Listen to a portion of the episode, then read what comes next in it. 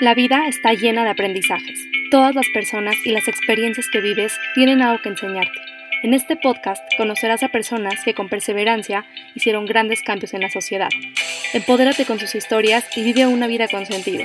Si estás listo para un podcast diferente a los demás, estás en el lugar correcto. Soy Mazalatía y esto es Se trata de aprender. ¿Cuántas veces llegamos a pensar que tener una prueba difícil es lo peor que nos podría pasar que nada bueno puede salir de vivir experiencias de dolor e incertidumbre, después de conocer a Ronit puedo atestiguar que nuestras pruebas, por más difíciles que sean, son enormes regalos y oportunidades de crecimiento cuando tenemos la actitud correcta y sobre todo cuando decidimos vivir nuestras vidas sabiendo que Dios está caminando con nosotros. Así que después de varios meses de estar medio desaparecida, me alegra mucho regresar con esta increíble entrevista. Espero la disfruten. Ronit, bienvenida. Qué gusto de verdad tenerte con nosotros y más después de mucho tiempo de que no grabé ningún episodio. Así que, por favor, para empezar, dinos dos conceptos del judaísmo que consideras elementales y que han marcado tu vida. Eh, bueno, gracias primero que nada más al por invitarme. Eh, es un honor poder estar aquí contigo. Eh, la verdad es que yo pienso que el judaísmo ha sido algo fundamental en, en lo que a mí me pasó eh, muchas veces en la vida siento que nos vemos eh, obligados a pasar por momentos muy difíciles, pero siento que está en cada uno de nosotros decidir cómo queremos vivir esos momentos.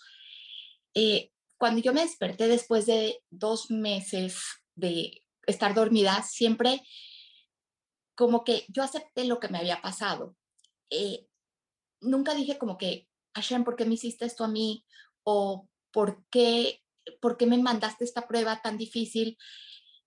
Nunca, o sea, sí me lo pregunté, pero más que nada como, no como juzgándolo a él, sino que me, me, lo pregunté como diciendo, si tú me mandaste esto es para algo, entonces, ¿qué es lo que quieres de mí? O sea, ¿qué es lo que debería yo de hacer? ¿Cómo debería de comportarme? Entonces, siento que el no juzgarlo, el no culpar, a, diciendo, Diosito, ¿por qué me mandaste esta situación tan difícil? Eso hizo que yo no me enojara con él y que al contrario, como que estuviera completamente feliz de, estar aquí. Entonces, eso me hizo estar completamente agradecida y como que siento que me dio una fuerza interna para poder manejar todo con más aceptación.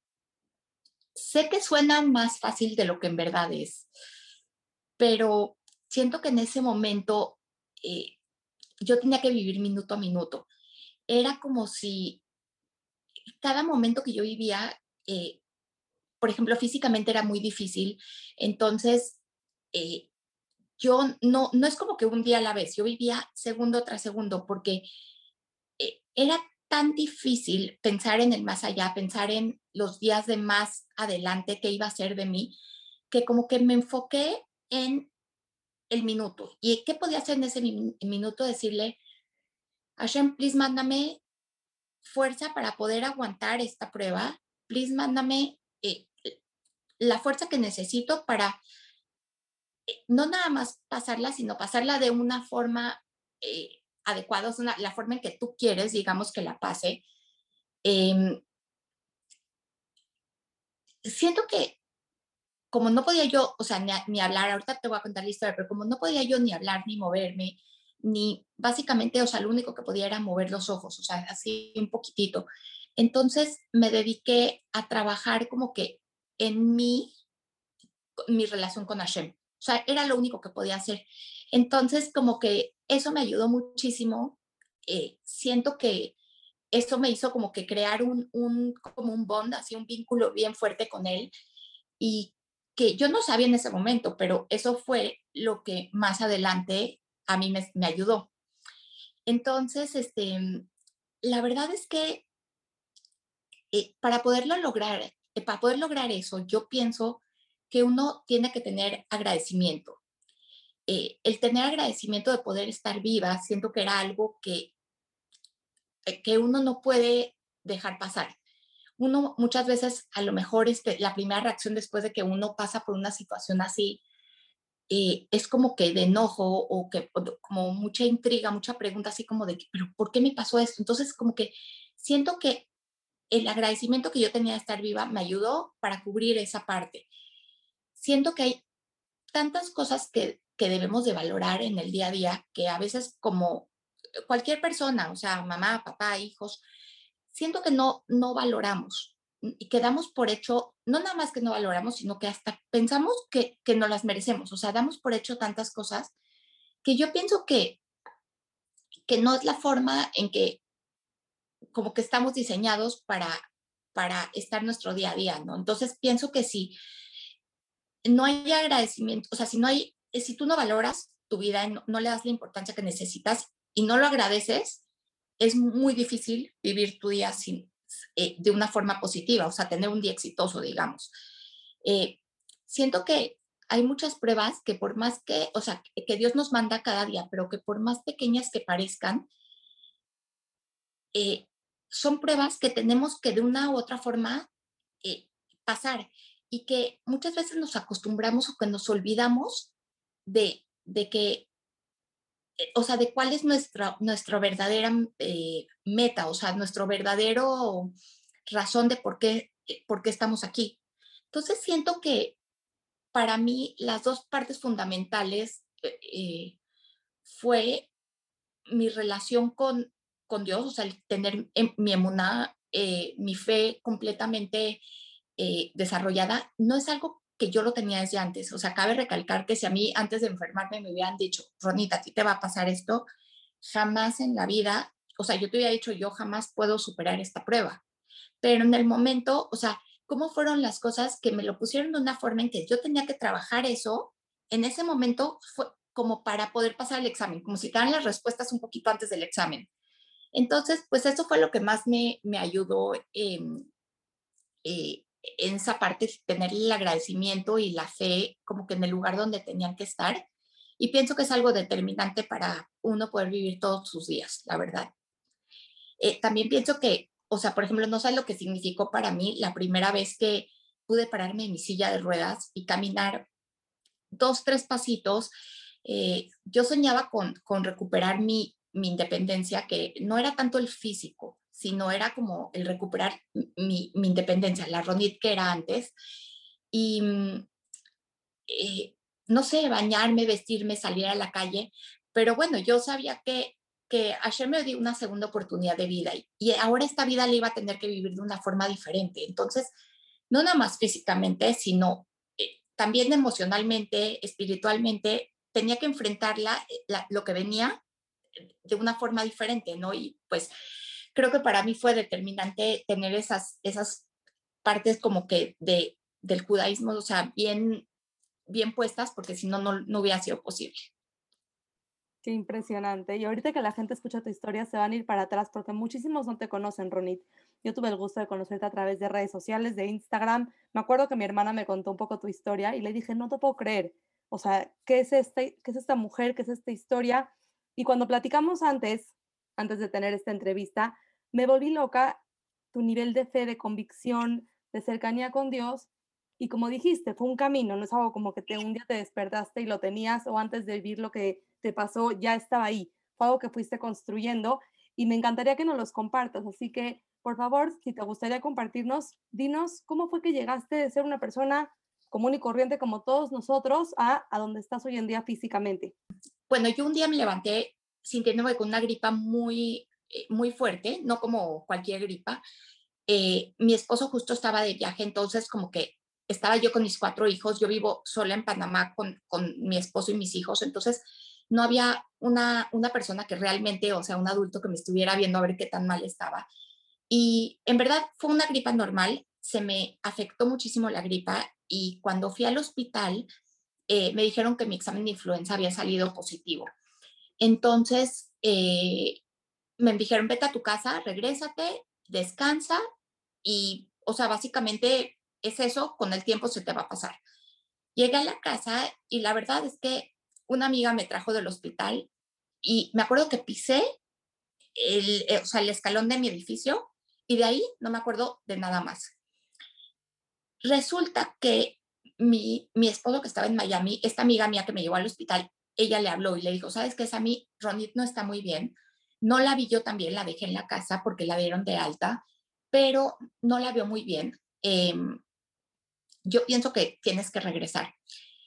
Em, él regresó como a las 2 de la tarde y me encontró en el piso, tirada en el piso de mi cuarto. O sea, no me, yo no, no estaba consciente, pero el problema es que yo había llegado a mi casa como desde las, eh, no sé, once y media de la mañana. Y pues imagínate cuánto tiempo pasó hasta las dos y media o tres de la tarde que él llegó y que me encontró así. Entonces, pues, se sube inconsciente mucho tiempo. Y cuando él me llevó al hospital, no nada más tenía influenza, sino que tenía estreptococo y neumonía. O sea, fueron como que tres bacterias que, o sea, tres cosas que atacaron mi cuerpo, entre bacteria, infección y todo, que atacaron mi cuerpo y esto causó eh, un shock séptico. Esto es algo como que, hace cuenta que, eh, así como suena, es un shock séptico, o sea, es un shock de que como que atacó mi cuerpo y este ya no podía funcionar más. O sea, empezaron a fallar ciertos órganos, em, pasaron los días, dijeron que me iban a entubar por tres días como para ayudarle a mis pulmones con la, con, em, la neumonía. Y bueno, de ese momento todos lo vieron como caótico, como que como tres días, pero pues tres días se volvieron más de dos meses y este, vieron que estaba muy mal. El doctor de terapia intensiva le dijo a mi esposo que tenía menos del 3% de chance de sobrevivir. Entonces, eh, o sea, mi esposo en verdad no, no sabía qué hacer, cómo reaccionar, cómo... Los, la, verdad, la medicina en Panamá no es, no es muy buena. No es que los doctores sean malos, sino que les falta experiencia. O sea, no hay el flujo de, gente que hay, por ejemplo, en una ciudad tan grande como México o así. Entonces, no es que sean malos, pero no, en su vida han visto experiencias así. Entonces, em, la verdad es que no es que me estaban atendiendo mal, pero no estaban haciendo nada para que me mejorara. Entonces el doctor le dijo a mi esposo que tenía menos del 3% de chance de sobrevivir y vino un tío mío eh, de México y él decidió que era mejor llevarme en una avión de ambulancia a México y tratarme allá. Entonces, em, eh, desde el segundo que yo llegué, eh, haz de cuenta que ya sabían que iba yo a sufrir cuatro amputaciones de mi cuerpo, porque, ¿qué pasó? Que durante todo este proceso que yo estuve en el hospital los 10 días en Panamá, eh, o sea, me estaban dando medicinas para salvarme, para, que, o sea, que, como que, que me quedara aquí. Pero, eh, hace cuenta que mi cuerpo, las extremidades, se fueron como que echando a perder. Entonces, las cuatro extremidades, o sea, las dos manos y, y los dos pies, se fueron poniendo como moraditos. Entonces, cuando yo llegué a México, eh, o sea, no se sabe si fue una medicina que me, que me mandaron, que me hizo eso, un tratamiento, qué, pero cuando yo llegué a México ya sabían que me iban a tener que hacer la amputación de, la, de, las, cuatro, de las cuatro extremidades. Eh, pero a pesar de eso, eh, como que hace cuenta que este doctor, este tío mío, hizo un como Dream Team de doctores y me fueron tratando cada cosa, o sea, cada este, doctor, o sea, cada especialidad me trataba como que todos por aparte y me, me fui mejorando. O sea, desde el primer día que llegué, dicen que era otra. O sea, que, que como que no es que ya sabían que todo iba a estar bien, pero el panorama era completamente diferente. Entonces, la verdad es que después de como 30 días me empecé a despertar poco a poco porque me dieron tanta anestesia durante todo esto, o sea, Panamá, eh, México, o sea, el viaje y una gran parte de México estaba yo dormida. Entonces, eh, estuve dormida como 30 días, pero cuando te dan tanta anestesia, no es como que te despiertas como de una cirugía, o sea, sí te tardas en despertar. Entonces, em, pues imagínate cuando a los 30 días, poco a poco me voy despertando y mi esposo eh, me explicó que estuve muy grave que, y que para salvarme la vida eh, tuve que perder dos de mis piernas y la mano derecha y la mitad de la mano izquierda. Entonces, pues te podrás imaginar el shock que fue cuando eh, eh, abrir los ojos y eh, como que tratar de entender, o sea, lo que él me había dicho, era como es que... todo un duelo. o sea, como que cuando me enfermé, cuando pasó eso, porque era como, no sé, como muy raro porque yo, mi mente no estaba clara, o sea, al 100%, gracias a Dios, pero como que no entendía yo, no había, yo no sabía si habían pasado dos días o dos meses. Entonces, em, no nada más eso, me levanto y me dice, mira, ya llevas acá eh, como mes y medio y pues obviamente yo ya lleva casi 60 días sin ver a mis hijos. Tengo cuatro hijos y mi hija chiquita tenía un año. Entonces, digo, como mamá, o sea, es algo bien difícil porque yo era de las mamás de que, o sea, casi casi les hacía un itinerario por hora a mis hijos. Entonces, era una mamá súper pendiente y súper como que enfocada en, en, ellos. O sea, de verdad, mi vida era dedicada a ellos hora tras hora. Entonces, pues de repente levantarte y ver que ya pasaron dos meses y, y yo no los he visto y estamos en una ciudad diferente. Y eh, eh, pasó el tiempo y tuvimos que buscarles una escuela a mis hijos para, para que empiecen la escuela ya. Eh, perdón, no les conté, pero al día siguiente que regresé, o sea, al día siguiente de que yo viajé en el avión, mi suegra y mi mamá se llevaron a mis cuatro hijos eh, en el avión. Entonces, como que llegaron allá y, y, les hicieron como, pues, una casa, o sea, sí, o sea, rentamos un departamento y como que yo estaba en el hospital y mi esposo también estaba conmigo, pero como que iba y venía. Y eh, fue difícil porque yo, pues, como te digo, mamá tan así de que les trataba de manejar todo y de repente que me dicen, estás en el hospital, llevas aquí casi dos meses y pues tus hijos van a ir a una escuela nueva, eh, o sea, clima nuevo, amigos nuevos, familia casi, casi nueva, porque digo, no es lo mismo ver a tu familia de lejos que vivir casi, casi con ellos, ¿no? Entonces, como que me, me, me levanté así como muy, eh, pues ansiosa, pero no es que podía hacer nada. Como te dije antes, no me podía mover, no podía hablar. Eh, tenía un tubo, una traqueostomía en la garganta que era horrible.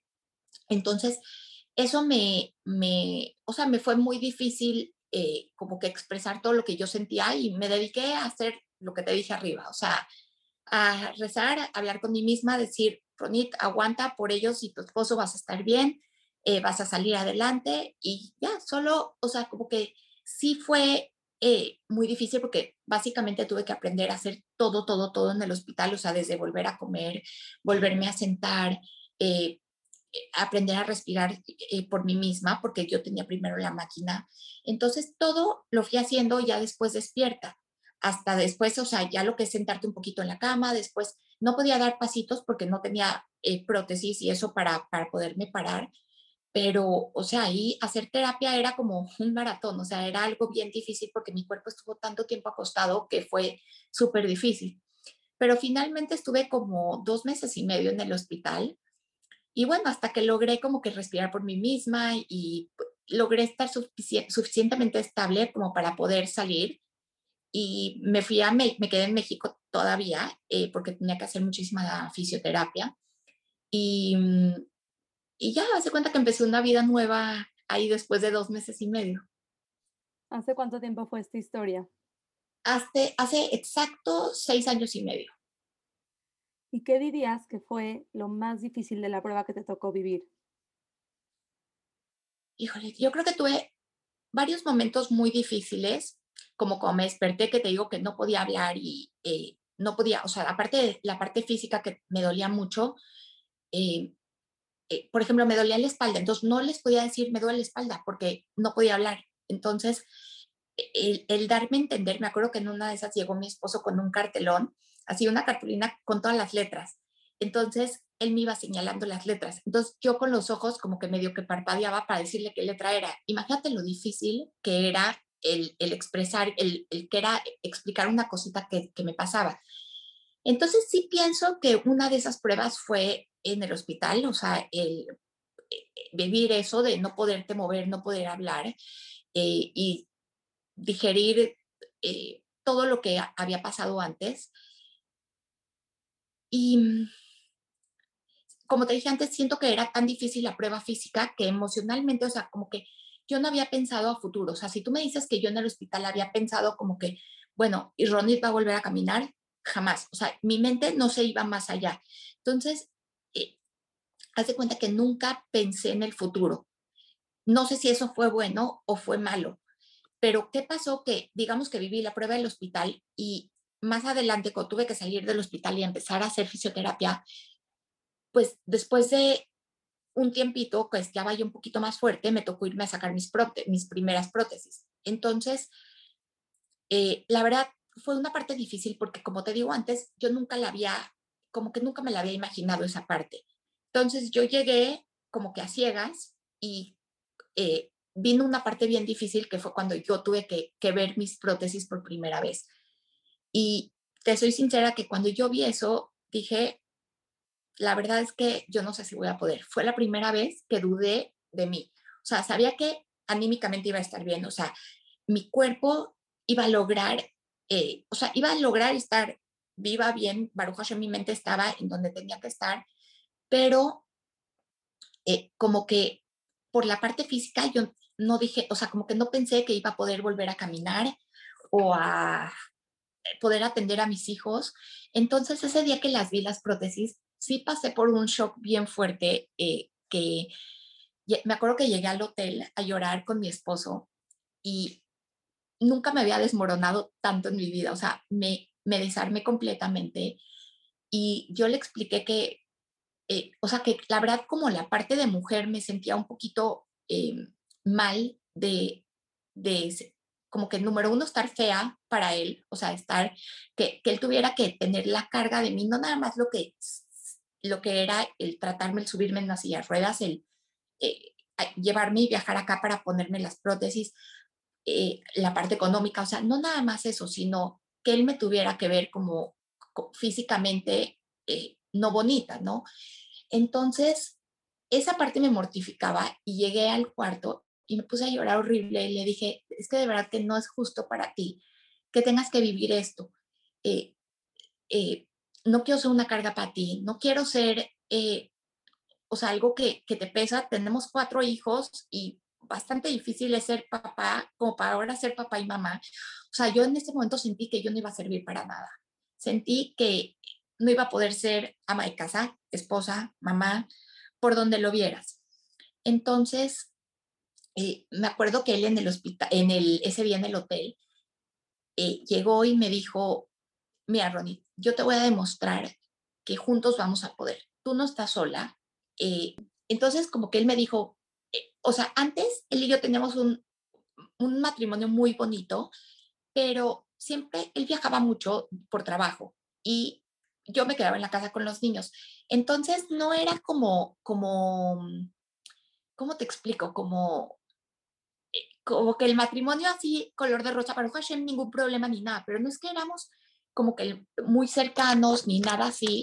Em, entonces, o sea, no es que era un matrimonio así como, como decirte malo en ningún sentido, o sea, para nada quiero decir eso, sino como que no era como que, digamos que, uy, mi esposo está conmigo, o sea, digamos que él siente por mí, él eh, va a poder aguantar lo que sea. No, no, no. Entonces, como que a mí esa parte me preocupaba porque es como si apenas estaba conociendo esa parte de él, o sea, era un, un reto que nunca habíamos vivido él y yo.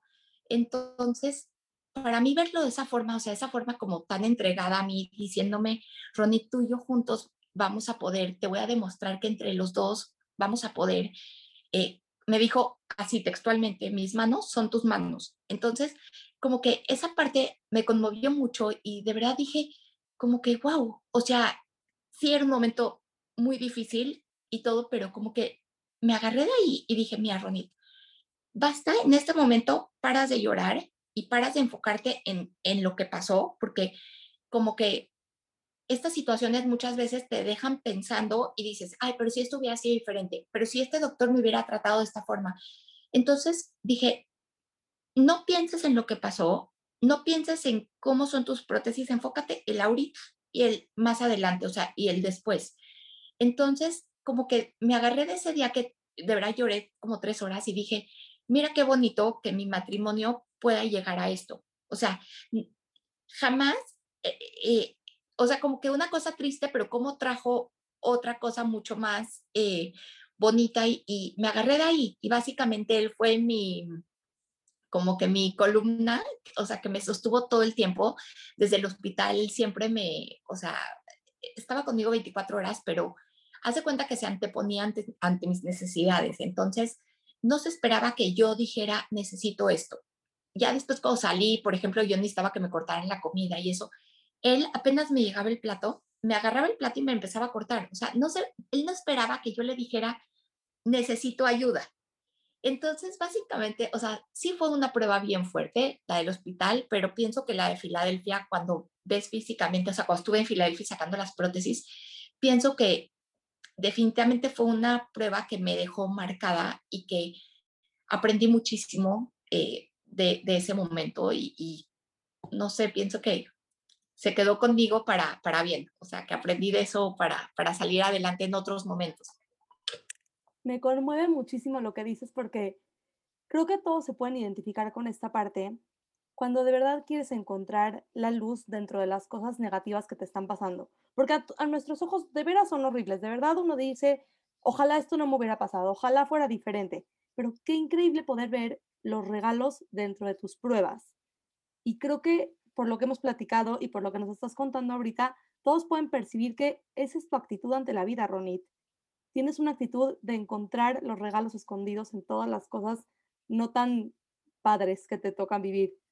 Y es que te digo que la verdad, si, si yo no hiciera eso, pienso que no hubiera podido eh, sobrevivir de una forma tan exitosa, porque uno puede decir sobrevivir el tener vida, pero si realmente, o sea, es como tener vida completa, eh, dedicada, enfocada en lo, lo, que es importante, en que puedo seguir siendo una mamá, una esposa, una ama de casa y todo lo que mis miedos que no iba a poder hacer, es como si gracias a poder ver esa lucecita que dices en el camino, pude eh, seguir adelante de una forma exitosa.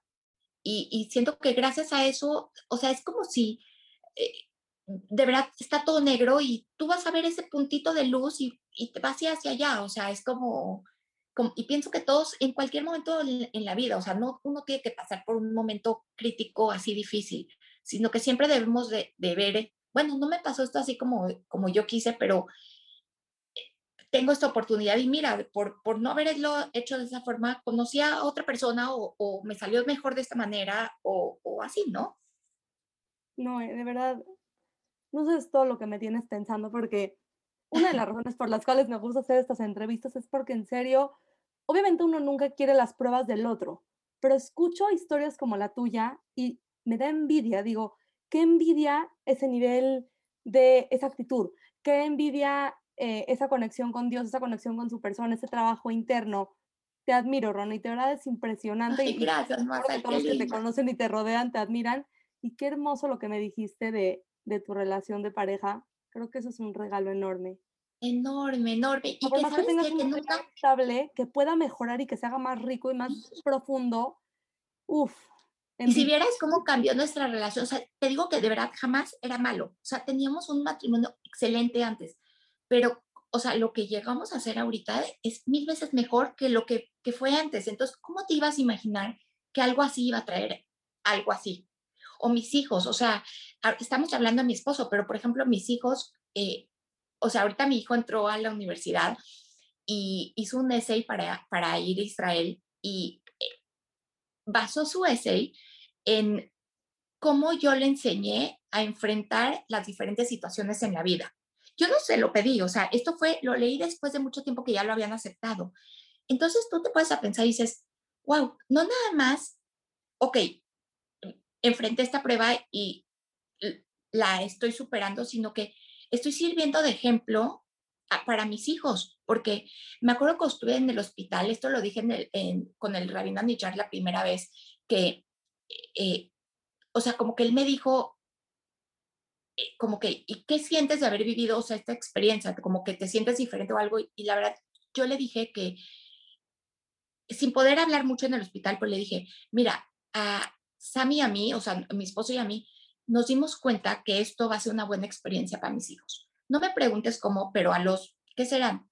20 días de yo haberme despertado, estar pensando en que esta experiencia va, a ser benéfica para ellos, como que no te lo imaginas. O sea, hoy que, lo vemos atrás, dices, wow, al 100%. O sea, les hemos aprendido, enseñado a que ellos han aprendido a dar mucho tiempo antes de lo que un ser humano aprende a dar. Y, es algo bien bonito porque dices, wow, o sea, eh, eh, siempre se anteponen, no es como que, que pase mi mamá que, que no tiene piernas, no. Cabe recalcar que ellos no me ven como persona discapacitada, o sea, yo les sirvo la mesa, les sirvo de comer, y ellos me dicen, mami, sírveme. Y me pasan el plato y yo a medias puedo como que agarrarlo y lo dejo a un ladito y le sirvo la comida. O sea, ellos, a veces mi esposo me dice como que, niños, pero espérense, su mamá no tiene manos, o sea, sírvanse ustedes, como que pero vacilando. Y la verdad es que eso es lo que más me gusta, que no me vean como una persona discapacitada. O mis amigas que me dicen, es que Ronnie, es tu culpa porque, porque se nos olvida que, que estás así. Pero eso eh, me dicen, es porque, o sea, no, no de mal, sino que me dicen, es como que tú lo haces ver de esa forma. Y en verdad que sí, o sea, porque yo no quiero dar lástima. Yo me acuerdo cuando estaba en la silla de ruedas, una de las partes difíciles era, por ejemplo, las caras de la gente, o sea, la, eh, cómo la gente te ve. No es por malo, pero el enfrentar las miradas de la gente es un poquito, a veces tiene su truquito, porque yo sé que la persona no lo está haciendo por mala, pero a veces en mí o digamos en otra persona en silla de ruedas puede generar ese sentimiento. Entonces, eh, yo me acuerdo de las caras de las, de las personas como en su silla de ruedas. Eh, eh, o sea, digo, digamos, yo en mi silla de ruedas y como que ellas como me veían y como que era un, feeling, así un sentimiento de como que de, que les daba lástima. Y, y, me chocaba sentir eso. O sea, yo desde el principio dije, yo no quiero ser una persona que doy lástima. No quiero que las, las personas digan, pobrecita, mira lo que le pasó. Al contrario, quiero que digan, mira que con lo que le pasó, lo que hizo con su vida. Entonces, en eso está la educación de mis hijos y todo lo que, que, que me lleva a toda esta situación. No, de verdad, no. Puros aplausos, pura admiración. Wow. Qué lindo. Qué lindo. Qué gracias. para tus hijos tener una mamá así. Qué ejemplo, de verdad. Ay, qué lindo. Trato, todos los días trato. Ronit, ¿cómo? Oye, digo que yo me enteré por ti por Instagram, pero sé que no siempre fue así, así que ¿cómo le hiciste para lanzar tu Instagram? ¿Cómo empezaste a hablar de forma pública? ¿Qué pasó ahí? Bueno, la verdad es que cuando tenía como, pueden ser como 10 días de haber salido del hospital, salí a finales de agosto y esto era como el 15 de septiembre y vino el, el rabino Niyar y me dijo, Ronit, quiero que, que hagas, fui a un shabatón de él y dijo, un día vamos a hacer una conferencia tú y yo. Y yo, ¿qué? Rabino, jaja, o sea, conmigo no cuente, o sea, me da mil pena hablar en público. Le dije, yo era la de, así, de verdad, más en la escuela yo no levantaba la mano de pena de contestar en la clase. Entonces, cuando él me dijo, vamos a dar una plática, yo le dije, olvídalo. Y eh, cuando básicamente me dijo dos días, así dos veces me, me insistió, y de repente era entre Rosh y Kippur, y yo acababa de salir del hospital, entonces tenía todo ese feeling, o sea, de agradecimiento y de todo, y dije, esto, esta situación la enfrento muchas veces en, en, mi, en mi vida, que digo, eh, que tengo la necesidad de dar. ¿Por qué? Porque como a mí me dieron, yo recibí y sé lo que es estar agradecida, siento que de esa forma, o sea, por agradecimiento debo de darle algo a los demás o hacer algo por los demás. Entonces, el rabino me dijo como, era Roshana y Kippur y yo decía, bueno, pues estoy súper agradecida. Eh, viene este momento donde eh, básicamente Roshana, eh, Hashem es todo, es el rey, tenemos que, que pues agradecer por todo lo que tenemos. Y yo dije, ¿sabes qué? ¿Por qué no? Voy a tratar. Y me acuerdo que mi suegra, que también da shigurim y todo, y eh, siempre oía al rabino, me dijo, Ronito, hoy que va a haber mucha gente en el shiur. Y yo, ¿cuántas? Así como 100, 200. Y eh, me, me queda así, se me queda viendo me dice, no, un poquito más. Y le digo, pero ¿cuántas? Me dice, no, como mil. Y yo, ¿what? Así, dije, no, no, no. Y básicamente como que, me acuerdo que el rabino me dijo a mí, cuando yo le dije, rabino, no puedo, me dijo algo que cambió mi vida para siempre, hasta el día de hoy. Me dijo, Ronnie, si no lo haces por ti, hazlo por los demás. Entonces, imagínate que yo estaba buscando cómo decirle gracias a Shem por haberme dejado acá, por haber, por haber estado viva y por haber estado con mi familia. Y él me dice esto, entonces básicamente que corrí a hacerlo. O sea, eh, corrí, dije, claro que sí. Eh, no sé qué, que estaba yo súper nerviosa, pero era algo sencillo porque era contar lo que, me, lo que a mí me había pasado no había pasado casi nada de tiempo, entonces era bien cortito y pues tuve el apoyo de mi esposo que también fue conmigo y contamos un poquito la historia de cómo me enfermé y de las cosas que, pasaron en el hospital y todo, pero eso me como que me hizo empezar a hacer eh, estas pláticas, eh, de ahí se me fueron abriendo más puertas, ya después cuando regresé a Panamá, que esto fue en como después de 10 meses eh, de que me había enfermado, regresé a Panamá y pues me pidieron aquí también pláticas. He ido a muchas escuelas de, Panamá, a escuelas de México, regresé otra vez con el, el Rabino Niyar para, para hablar y contar como que el después de la historia.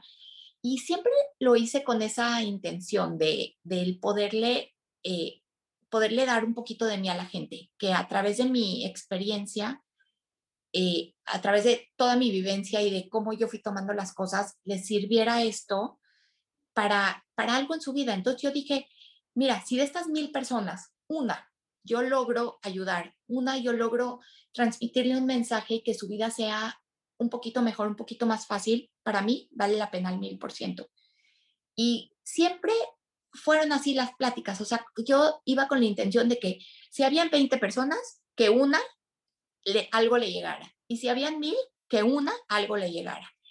Y bueno, así empecé hasta que pues poco a poco se me fue quitando un poquito la pena.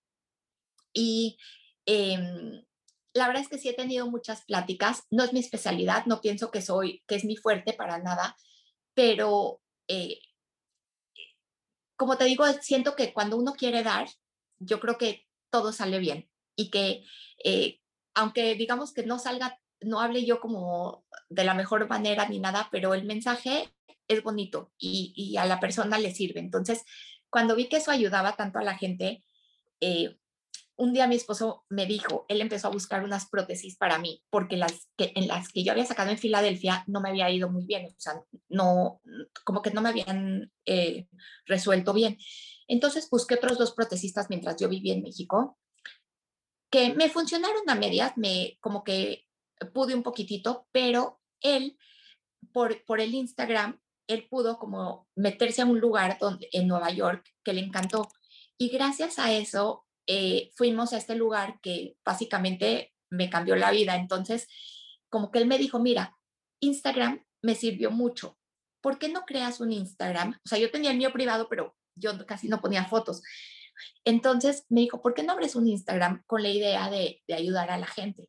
Y la verdad es que yo era muy privada con todas esas cosas, pero con la misma mentalidad dije, ¿sabes qué? Lo voy a hacer, si no lo hago por mí, lo hago por los demás. O sea, pienso que eso es lo que más ha sido como mi palanca en todo esto, todo este camino. Entonces, pues decidí abrirlo y decidí que lo que iba a postear no eran fotos como que en la que mejor me veía o en la que mejor arreglada estaba, sino al contrario, fotos que enseñaran realmente mi vida, eh, las cosas que me tengo que enfrentar, las cosas que, por ejemplo, si voy a la playa y eh, eh, tuve que correr un poquito y así como corrí o eh, echándome un clavado o esquiando o diferentes cosas, ¿no? Que, que trato de que la gente perciba un poquito lo que es como que mi vida y que siempre, más que nada, que, que, lo vivo y que digamos que soy valiente y que me animo, que lo vivo con una sonrisa y que, y que eso me ayuda. Siento que eso es como mi secreto para tener siempre un buen día entonces, pues el Instagram, ¿por qué me ha gustado mucho? Porque hay veces que hay, viene una persona y me dice, ¿sabes qué, Ronita? Es que no sabes, pero por la foto que pusiste hoy, yo me pude levantar de la cama. Entonces, imagínate, eso como que me motiva para seguirlo haciendo. Y para mí puede no tener importancia la foto, ¿no? O, o sea, no es gran cosa, pero para esta persona sí lo fue. Entonces te das cuenta que para lo que a lo mejor para ti significa muy poquito, para la otra persona puede significar mucho. Y pues por eso me, me animé y creé mi cuenta en Instagram.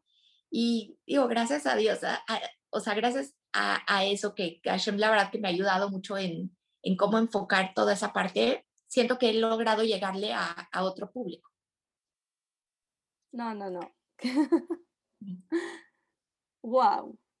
¿Sabes qué? Me identifico muchísimo con lo que dices de a veces lo que vives tú no solamente es para ti, sino por inspira a los demás y motiva a los demás. A mí personalmente siento que ese pensamiento me ha dado otro enfoque en las pruebas personales que yo vivo día con día, porque todos tenemos nuestros retos y me gusta mucho esta idea, me, da mucha calma, me, me consuela, esa es la palabra, me da mucho consuelo pensar que lo que yo estoy viviendo no solamente es para enriquecer mi vida, para que yo concrete una misión y llegue a donde Dios quiere que llegue, sino porque la gente que me rodea se inspira por eso y yo me inspiro de ver lo que el otro está viviendo.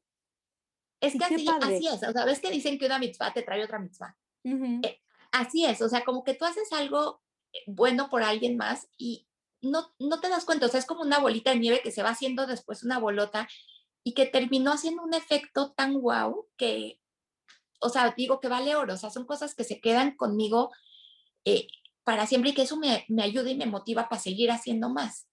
Cañón, y te das cuenta que estás mucho más conectada con la gente de lo que es, antes estabas o de lo que pensamos. Creemos que uno está en el mundo, sus problemas, sus cosas, y no es así. De verdad estamos todos tan conectados y lo que uno vive le impacta al otro de una forma positiva o negativa. Sí, totalmente, totalmente, así es. Además de esta actitud que tienes, yo te veo, te escucho, te escuchas una mujer muy feliz, muy plena. ¿Realmente consideras que lo eres? Mira, no te puedo decir más más que al 100%. O sea, pienso que la felicidad a veces es como, mm, como que está eh, devaluada, así como que a veces la persona piensan que estar feliz es nada más tener una sonrisa en la cara, pero yo pienso que la felicidad va mucho más allá de eso. Pienso que ser feliz no significa que todo está perfecto, pero sí que decides enfocarte en las cosas que verdaderamente valen la pena. Entonces pienso que cuando tú haces eso, automáticamente estás feliz. Eh, la verdad es que siempre pienso, me doy como que un tip a mí misma y digo que yo no dejo que cosas pequeñas, o sea, cositas insignificantes o, que no valen la pena me roben mi felicidad. Pienso que yo digo, bueno, el, valor se lo doy yo. Quiero, eh, quiero eh, que esto valga la pena, pienso que vale la pena, pienso que debe de valer que, que yo no esté contenta o que esté triste en este momento, no lo vale. Entonces, no dejo que pequeñas cositas eh, me roben momentos bonitos y, felices. Y pienso que más que nada, el ser feliz es, es ser feliz con lo que tienes. Pienso que por ejemplo, no, no me refiero a una casa o un coche o cosas así, me refiero que cuando tú con tu vida estás plena, estás feliz, eh, sé que todos tenemos momentos difíciles que enfrentar en nuestras vidas, pero eso no quiere decir que no eres feliz. Entonces, cuando le empiezas a encontrar, eh, como que, como te digo, el lado real de la felicidad, te das cuenta que sí, que podemos todos ser mucho más felices de lo que que somos o que a lo mejor ya lo eres y no te has dado cuenta. Entonces, la verdad es que 100% feliz. Qué mensaje. Yo creo que la gente está muy emocionada. Yo, yo, estoy muy emocionada con esta plática, de veras.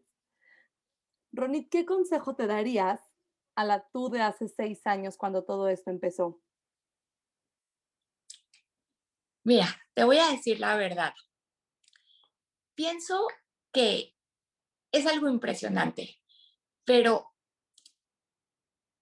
te quisiera dar una respuesta profunda de lo que me estás preguntando, pero no puedo.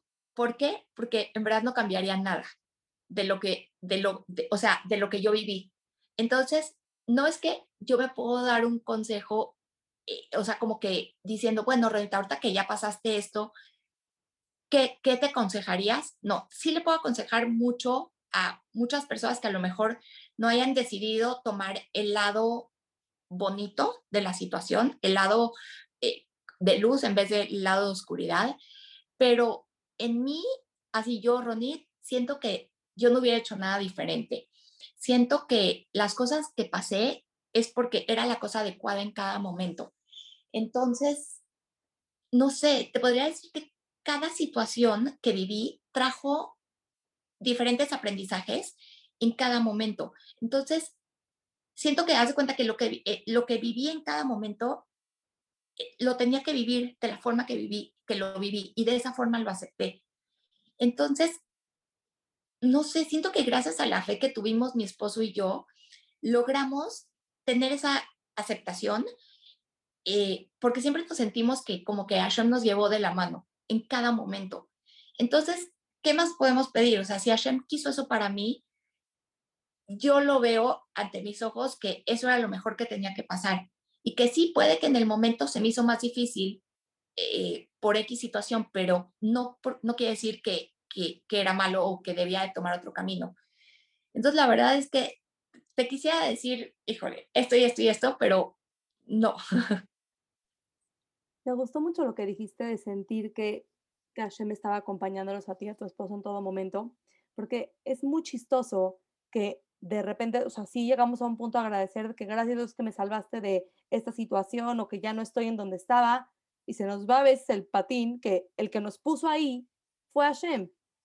Y hay veces que hay dos, hay dos, respuestas a eso. Uno puede decir como, como, él me puso ahí, pues me odia, tiene algo contra mí. Qué bueno que me sacó, pero pues ni tan bueno porque me metió.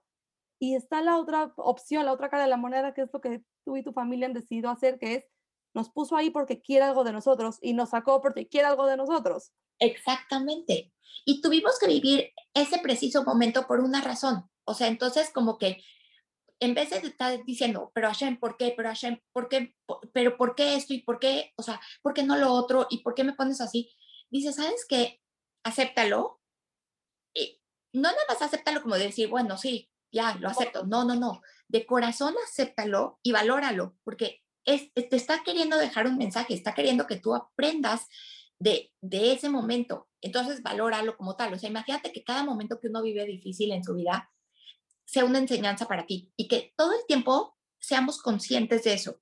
¿Estás de acuerdo que aprenderíamos el triple? Yo creo que, que o sea, que si no. Entonces, como que una vez ve como que, hay tragedia y me pasó esto y me pasó el otro. No, a veces nos hundimos en un vaso con agua y no entendemos que nos teníamos que tropezar en ese momento.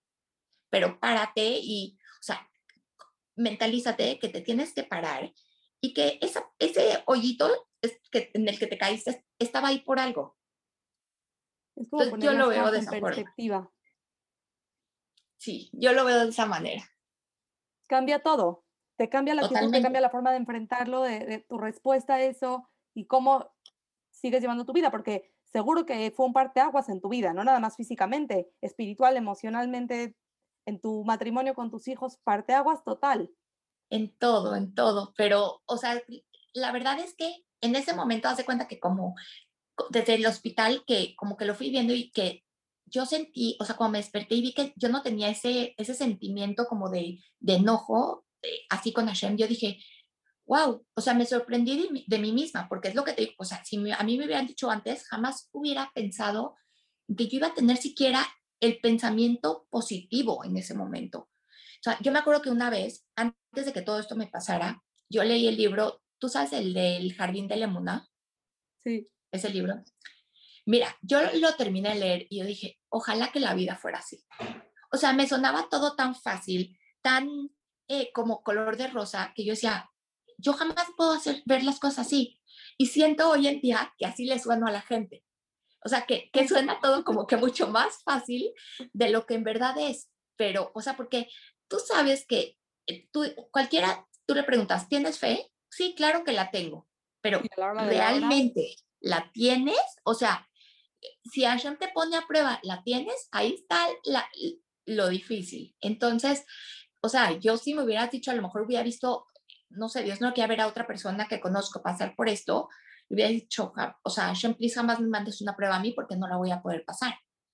Pero, o sea, como que está en cada uno eh, verlo. Y cuando yo vi, que yo tenía ese potencial de no estar enojada con Hashem, de no sentir ese enojo de, de esta prueba que me había mandado, dije, o sea, estoy del otro lado porque ya la parte más importante la pasé. Entonces, como que, como que sí me, me dio gusto de mí misma, pero igual, te digo que la situación era tan difícil en ese momento que, no sé, tenía que vivir minuto a minuto. Wow. Uf, cada palabra que estás diciendo vale oro, todo, todo, de verdad. ¿Qué dirías que es el mensaje que más buscas compartir con todos los que te ven, te escuchan, te conocen? Tengo muchos. Yo les diría que, bueno, primero que, que nunca se den por vencidos, que siempre hay por qué luchar, por qué salir adelante, una razón. Pienso que es muy, muy, muy importante aprender a valorar lo que tenemos es indispensable. O sea, sin eso no, no se puede. Yo a veces pienso, me levanto en la mañana y digo, eh, hoy quiero que sea un día especial, pero no es como que hoy domingo Ronit dijo eso, o sea, todos los días me levanto con esa intención. Porque si, si tú quieres que sea un día especial, es un día que tú vas a recordar. Y siempre, por ejemplo, yo pienso que, que el tiempo pasa y uno quiere acordarse de toda su vida y, acordarse de los momentos bonitos, o sea, como de un cumpleaños, por qué tomamos fotos, por qué hacemos un álbum, para guardar esos recuerdos. Pero yo pienso que si todos tratamos de hacer de cada día un día memorable, eh, de cierta forma, los días se vuelven más especiales. Entonces, también pienso que, eh, que hay veces que queremos como que regresar al principio, o sea, como que retroceder el tiempo y cambiar, y que haciendo eso vamos a cambiar como que el resultado, ¿no? El futuro, pero yo pienso que no podemos cambiar el final, pero sí podemos nosotros decidir, o sea, el, yo puedo decidir el lugar. Ay, ¿cómo te explico? Es que lo, lo, lo siento en mi mente como que muy, muy claro, pero siento que no puedo retroceder el tiempo y cambiar el principio, o sea, todo lo que ya pasó. Pero siento que sí podemos empezar en el momento que estamos ahora, como si tu día puede empezar en cualquier momento, no que si ya empecé mal, pues entonces empiezo mal. No, pienso que sí podemos empezar ahora y puedes cambiar para, puedes trabajar para cambiar el final. O sea, entonces yo digo, bueno, no puedes cambiar el principio, pero sí puedes cambiar el final. ¿Para qué te enfocas en el, en el atrás si lo que tienes, o sea, eh, tienes en tus manos el final más bonito que puedes tener, pero depende de ti. Y también pienso que, que la vida e, es como un espejo. O sea, si tú le sonríes, ¿qué hace el espejo? Te sonríe regreso. Entonces, pienso que si tú le das una sonrisa a la gente, la gente te va a dar una sonrisa. Y yo me di cuenta como, por ejemplo, cuando te conté que era bien difícil cuando estaba en silla de ruedas y las miradas de la gente, yo me di cuenta de cómo eso cambió porque, ok, ahorita gracias a Dios no estoy en silla de ruedas, pero pues tengo mis prótesis, vivo en Panamá que hace, hace mucho calor y uso falda, pero se ven las prótesis. Entonces, este, eh, veo cómo la gente me ve, o sea, no la gente que ya me conoce bien, pero la gente en la calle, y yo puedo como que optar por como que sentirme mal o he optado por voltear y darle una sonrisa a la gente.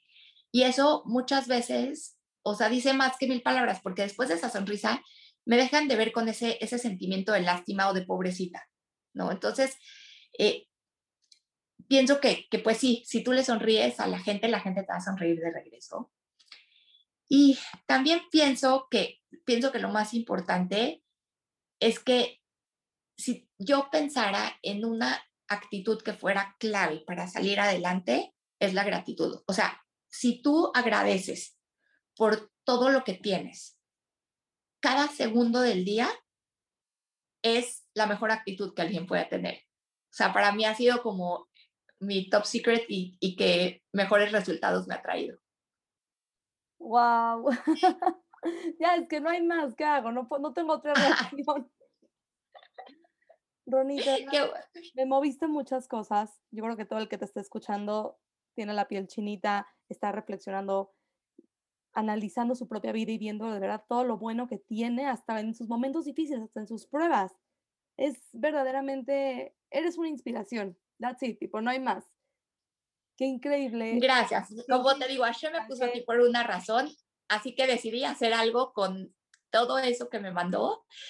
Y haz de cuenta que te dieron los ingredientes hiciste el mejor postre posible. Trato de hacer eso porque pienso que es mucho más lo que yo puedo aportar estando, eh, yo me acuerdo que una vez yo dije, mira, es como si pusiera mi vida en una balanza. Y, y, siempre lo veo así. ¿Qué vale más? ¿Todo lo que no tengo o todo lo que sí tengo? O sea, obviamente que sí, todo lo que tengo. Entonces, yo decidí agradecer por todo lo que tengo, que es mucho más. O sea, la balanza está así. Entonces, no sé, pienso que, que para mí eso es, es todo. O sea, si tú agradeces, estás del otro lado. No, pues para empezar, gracias por estar acá y iluminarnos con esto. es un placer. Gracias a ti. Yo también te agradezco porque de verdad que para mí piensa que está, siento que a veces yo digo, bueno, Hashem, yo no le pregunto que por qué me pasó esto, pero sí le digo, bueno, ¿para qué? Y pienso que esta ha sido como mi, como mi meta en la vida. Y, o sea, que yo nací y viví hasta mis 36 años más o menos eh, con la salud que tuve hasta el momento, pero que todo esto que me pasó es como si él tenía una misión conmigo. Y mi misión era esto. Entonces, en verdad te agradezco yo a ti por darme la oportunidad de poderlo hacer, porque si no fuera por personas como tú que me han dado la oportunidad de contar mi historia, ¿cómo podría yo como que demostrar todo ese, es, eso que tengo adentro? De verdad, todos los que le están escuchando, espero que tengan la misma cara que yo, aunque no me ven. Ronnie, para finalizar, dinos por favor, ¿en dónde pueden encontrar los que te están escuchando más información sobre ti, más sobre tu trabajo o conectarse contigo? Claro que sí. Mira, eh, pueden ir a, mi Instagram, que es Ronit, R-O-N-I-T, rayita prosthetics, P-R-O-S-T-H-E-T-I-C-S.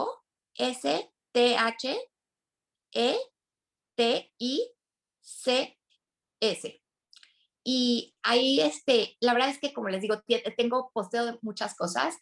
Em, también estoy haciendo un, una actividad nueva en esta cuarentena que, que por eso mismo de, dar que te dije al principio, de sentir que, que, que, debo de como que dar algo a cambio, tengo, estoy haciendo un proyecto que se llama Paintability, que, donde pinto t-shirts eh, para, eh, y, todo lo doy de, donativo para diferentes eh, organizaciones, organizaciones necesitadas, porque bueno, ahora con, con, la pandemia y todo, tú sabes que hay mucha gente que, que necesita y hay varias organizaciones que pues se dedican a esto, entonces dije, mira, pues sí, no, tenga, no tengo manos, suena raro, pero eh, voy a pintar, no sé cómo, porque en mi vida no es que yo era antes artista, ni pintaba, ni nada, pero me dediqué a pintar t-shirts y hice esta fundación que te digo y pues va, va como a, tres organizaciones que la verdad se me hacen guau, que ayudan muchísimo a la gente. Entonces eso también lo pueden ver en mi Instagram. Eh, eh, ha sido súper divertido. Mil, mil gracias por estar con nosotros, Ronit. Voy a igual a linkear eh, tu Instagram para que todos se puedan conectar contigo y de verdad gracias por mm. estar hoy con nosotros. Gracias a ti, Masal, te agradezco muchísimo. Gracias por la oportunidad. Espero te haya gustado este nuevo episodio de Se trata de aprender. No olvides suscribirte al podcast en tu plataforma favorita. Síguenos en Instagram en Se trata de aprender.